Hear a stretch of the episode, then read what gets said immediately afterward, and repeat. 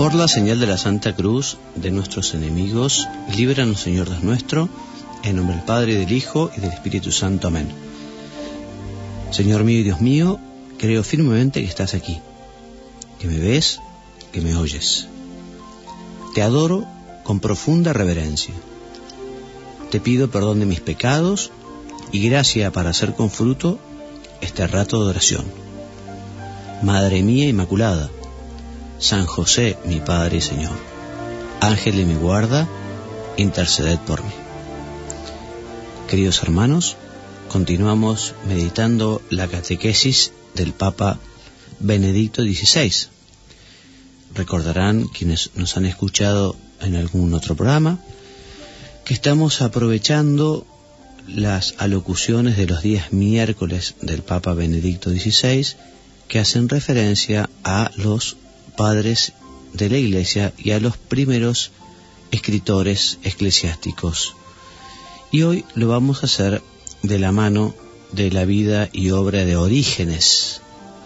Autores disputan sobre si Orígenes fue o no fue un padre de la Iglesia, pero lo que sí todos están muy de acuerdo y el Papa Benedicto XVI aplaude es la obra extraordinaria que ha hecho Orígenes en materia de teología, en materia de enseñanza de las verdades fundamentales de la fe. La, locución es del día miércoles 25 de abril de este año 2007 y el Papa se dirigía en estos términos a las personas que lo escuchaban desde la plaza de San Pedro. Escuchemos estas palabras del Papa porque realmente son muy bonitas y nos van a ayudar a hacer nuestra meditación. Creo que es un privilegio el poder tener justamente estas enseñanzas. Ustedes saben que todo lo que dice el Papa lo pueden encontrar en el sitio del Vaticano, que es vatican.va. Y allí está toda la obra del Papa Benito XVI, en fin, también las homilías, los discursos, los documentos del Papa Juan Pablo II y de los pontífices anteriores, todo el magisterio. Un sitio muy lindo para quien quiera profundizar en los contenidos de las enseñanzas fundamentales de la Iglesia. Ahí también encontrarán el Catecismo de la Iglesia Católica, el Compendio del Catecismo, el Catecismo de la Doctrina Social de la Iglesia y tantas cosas que vale la pena que los cristianos las conozcamos, las sepamos y las divulguemos. Y les decía, ¿qué decía el Papa Benedicto sobre la vida y obra de Orígenes ese 25 de abril, ese miércoles 25 de abril de, del 2007? Queridos hermanos y hermanas, en nuestras meditaciones sobre las grandes personalidades de la Iglesia antigua, conocemos hoy a una de las más destacadas, Orígenes de Alejandría. Es en realidad una de las personalidades determinantes para todo el desarrollo del pensamiento cristiano. Recoge la herencia de Clemente de Alejandría, sobre quien meditamos el miércoles pasado, y la proyecta al futuro de manera tan innovadora que lleva a cabo un cambio irreversible en el desarrollo del pensamiento cristiano fue un verdadero maestro. Así lo recordaban con nostalgia y emoción sus discípulos. No solo era un brillante teólogo, sino también un testigo ejemplar de la doctrina transmitida. Como escribe Eusebio de Cesarea, su biógrafo entusiasta, enseñó que la conducta debe corresponder exactamente a la palabra y sobre todo por esto, con la ayuda de la gracia de Dios, indujo a muchos a imitarlo. Durante toda su vida anheló Orígenes el martirio. Cuando tenía 17 años, en el décimo año del emperador Septimio Severo, se desató en Alejandría la persecución contra los cristianos. Clemente, su maestro, abandonó la ciudad y el padre de Orígenes, Leónidas, fue encarcelado. Su hijo anhelaba ardientemente el martirio, pero no se realizó este deseo. Entonces escribió a su padre exhortándolo a no desfallecer en el supremo testimonio de la fe. Y cuando Leónidas fue decapitado, el joven Orígenes sintió que debía acoger el ejemplo de su vida.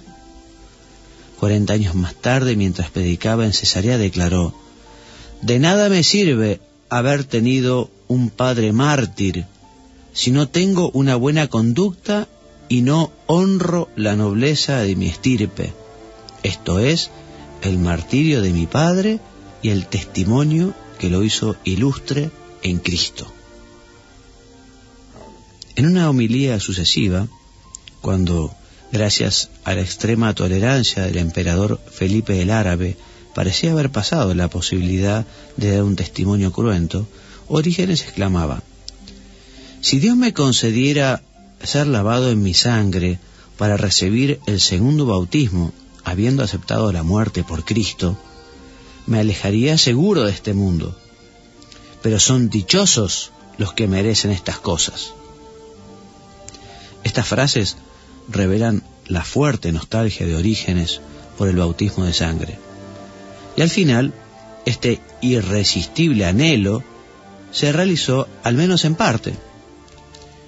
En el año 250, durante la persecución de Decio, Orígenes fue arrestado y torturado cruelmente y a causa de los sufrimientos padecidos murió pocos años después.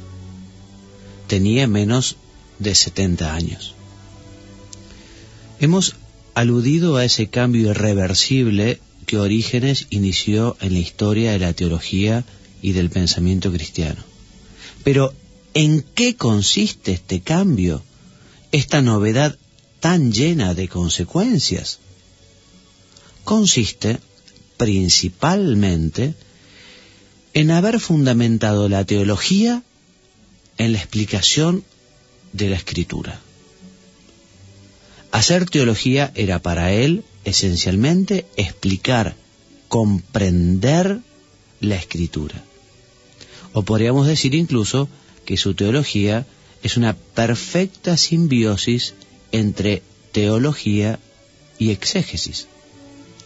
En verdad, la característica propia de la doctrina de orígenes se encuentra precisamente en la incesante invitación a pasar de la letra al espíritu de las escrituras para progresar en el conocimiento de Dios. Y como escribió von Balthasar, este alegorismo coincide precisamente con el desarrollo del dogma cristiano realizado por la enseñanza de los doctores de la Iglesia, los cuales, de una forma u otra, acogieron la lección de Orígenes. Así, la tradición y el magisterio, fundamento y garantía de la investigación teológica, llegan a configurarse como escritura en acto. Por ello podemos afirmar que el núcleo central de la inmensa obra literaria de Orígenes consiste en su, entre comillas, triple lectura de la Biblia. Ya explicaremos, ¿eh? el Papa ya explicará un poquito más adelante a qué se refiere esta triple lectura de la Biblia de Orígenes. Pero antes de ilustrar esta lectura, sigue diciendo el Papa Benedicto XVI a quienes le escuchaban en la Plaza San Pedro el día miércoles 25 de abril del año 2007, conviene echar una mirada de conjunto a la producción literaria del alejandrino. San Jerónimo, en su epístola 33, enumera los títulos de 320 libros y de 310 homilías de orígenes. Por desgracia, la mayor parte de esta obra se ha perdido, pero incluso lo poco que queda de ella lo convierte en el autor más prolífico de los tres primeros siglos cristianos. Su radio de interés va de la exégesis al dogma, la filosofía, la apologética, la ascética y la mística. es una visión fundamental y global de la vida cristiana. El núcleo inspirador de esta obra es, como lo hemos dicho, la triple lectura de las escrituras desarrollada por Orígenes en el arco de su vida. Con esta expresión aludimos a las tres modalidades más importantes, no son sucesivas entre sí, más bien con frecuencia se superponen, con las que Orígenes se dedicó al estudio de las escrituras. Ante todo, leyó la Biblia con el deseo de buscar el texto más seguro y ofrecer su edición más fidedigna. Por ejemplo, el primer paso consiste en conocer realmente lo que está escrito y conocer lo que esta escritura quería decir inicialmente.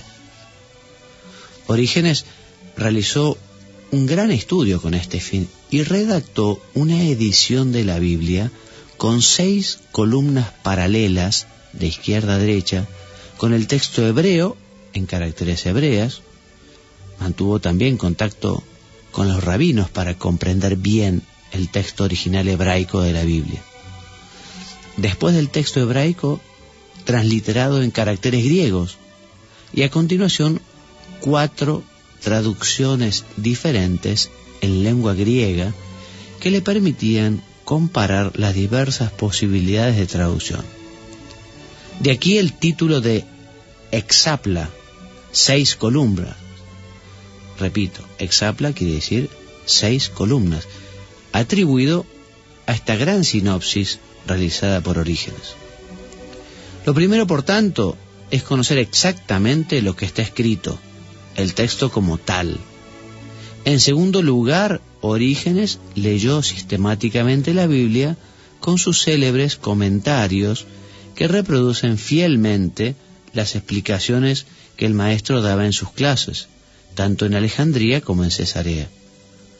Orígenes avanza casi versículo a versículo, de forma minuciosa, amplia y profunda, con notas de carácter filológico y doctrinal, se esfuerza por conocer bien con gran exactitud lo que querían decir los autores sagrados. Por último, incluso antes de su ordenación presbiteral, Orígenes se dedicó a la predicación de la Biblia, adaptándose a un público muy heterogéneo. En cualquier caso, también en sus homilías se percibe al maestro totalmente dedicado a la interpretación sistemática del pasaje bíblico analizado, fraccionado en los sucesivos versículos. En las homilías, Orígenes aprovecha también todas las ocasiones para recordar las diversas dimensiones del sentido de la Sagrada Escritura que ayudan o expresan un camino en el crecimiento de la fe. La primera es el sentido literal, el cual encierra profundidades que no se perciben en un primer momento. La segunda dimensión es el sentido moral que debemos hacer para vivir la palabra. Y por último, el sentido espiritual, o sea, la unidad de la escritura que en todo su desarrollo habla de Cristo. Es el Espíritu Santo quien nos hace entender el contenido cristológico y así la unidad de la escritura en su diversidad. Sería interesante mostrar esto. En mi libro Jesús de Nazaret, nos sigue contando el Papa Benedicto XVI, he intentado señalar en la situación actual estas múltiples dimensiones de la palabra de la Sagrada Escritura, que ante todo debe respetarse precisamente en el sentido histórico.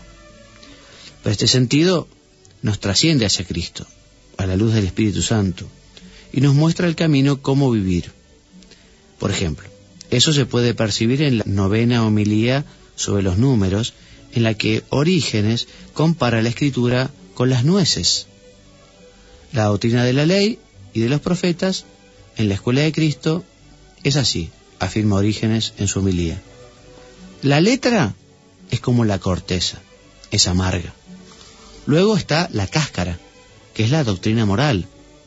En tercer lugar se encuentra el sentido de los misterios, del cual se alimentan las almas de los santos en la vida presente y futura. Sobre todo, por este camino, Orígenes llega a promover eficazmente la lectura cristiana del Antiguo Testamento, rebatiendo brillantemente las teorías de los herejes, sobre todo los gnósticos y marcionistas, que oponían entre sí los dos testamentos, rechazando el antiguo. Al respecto, en la misma homilía sobre los números, el alejandrino afirma, yo no llamo a la ley un Antiguo Testamento. Si la comprendo en el Espíritu, la ley es Antiguo Testamento solo para quienes quieren comprenderla carnalmente, es decir, quedándose en la letra del texto. Pero para nosotros, que la comprendemos y la aplicamos en el Espíritu y en el sentido del Evangelio, la ley es siempre nueva. Y los dos testamentos son para nosotros un nuevo testamento, no a causa de la fecha temporal, sino de la novedad del sentido. En cambio, para el pecador y para quienes no respetan el pacto de la caridad, también los evangelios envejecen. Os invito, y así concluyo, dice el Papa Benedicto XVI, en esta catequesis que daba a quienes le escuchaban en la Plaza de San Pedro el 25 de abril del 2007, os invito a acoger en vuestro corazón la enseñanza de este gran maestro de la fe, el cual nos recuerda con entusiasmo que en la lectura orante de la Escritura y en el compromiso coherente de la vida, la Iglesia siempre se renueva y rejuvenece. La palabra de Dios, que ni envejece ni se agota nunca, en medio, es medio privilegiado para este fin. En efecto, la palabra de Dios, por obra del Espíritu Santo, nos guía continuamente a la verdad completa. Y el Papa se despide de esta manera, diciendo, pidamos al Señor que nos dé hoy pensadores, teólogos y exégetas que perciban estas múltiples dimensiones, esta actualidad permanente de la Sagrada Escritura, su novedad para hoy. Pidamos al Señor que nos ayude a leer la Sagrada Escritura de modo orante, para alimentarnos realmente del verdadero pan de la vida, de su palabra. Y hasta aquí el texto del Papa y no tenemos mucho tiempo para comentarlo, pero sí para decir que es realmente una maravilla el poder contar con estos documentos, con esta catequesis, con estas homilías, con estos mensajes del Papa semanales, ¿eh? para dar gracias a Dios, y el poder compartirlos aquí con ustedes, realmente para mí es un verdadero privilegio. Termino con las mismas recomendaciones que nos dice el Papa. Pidamos al Señor que nos dé hoy pensadores, teólogos y exégetas que perciban estas múltiples dimensiones. Y también busquemos nosotros profundizar un poco en el conocimiento de la fe, cada uno en aquellos lugares o en aquellos temas donde sabe que el conocimiento es menor o un poco superficial. También el Papa nos invita a imitar a Orígenes en la lectura orante de la Biblia. A ver si todos los días ¿eh? leemos y meditamos la Biblia. Y por último yo agregaría dos cosas para imitar de Orígenes. Esa coherencia de vida que vivió y también ese amor enorme a su Padre, ¿eh? al que se refiere. También nosotros vamos a vivir muy piadosamente este cuarto mandamiento. Se le pedimos a la Virgen María, nuestra Madre. Te doy gracias, Dios mío, por los buenos propósitos, afectos e inspiraciones que me has comunicado en esta meditación te pido ayuda para ponerlos por obra. Madre mía Inmaculada, San José, mi Padre Señor, Ángel de mi guarda, interceded por mí. En nombre del Padre y del Hijo y del Espíritu Santo. Amén.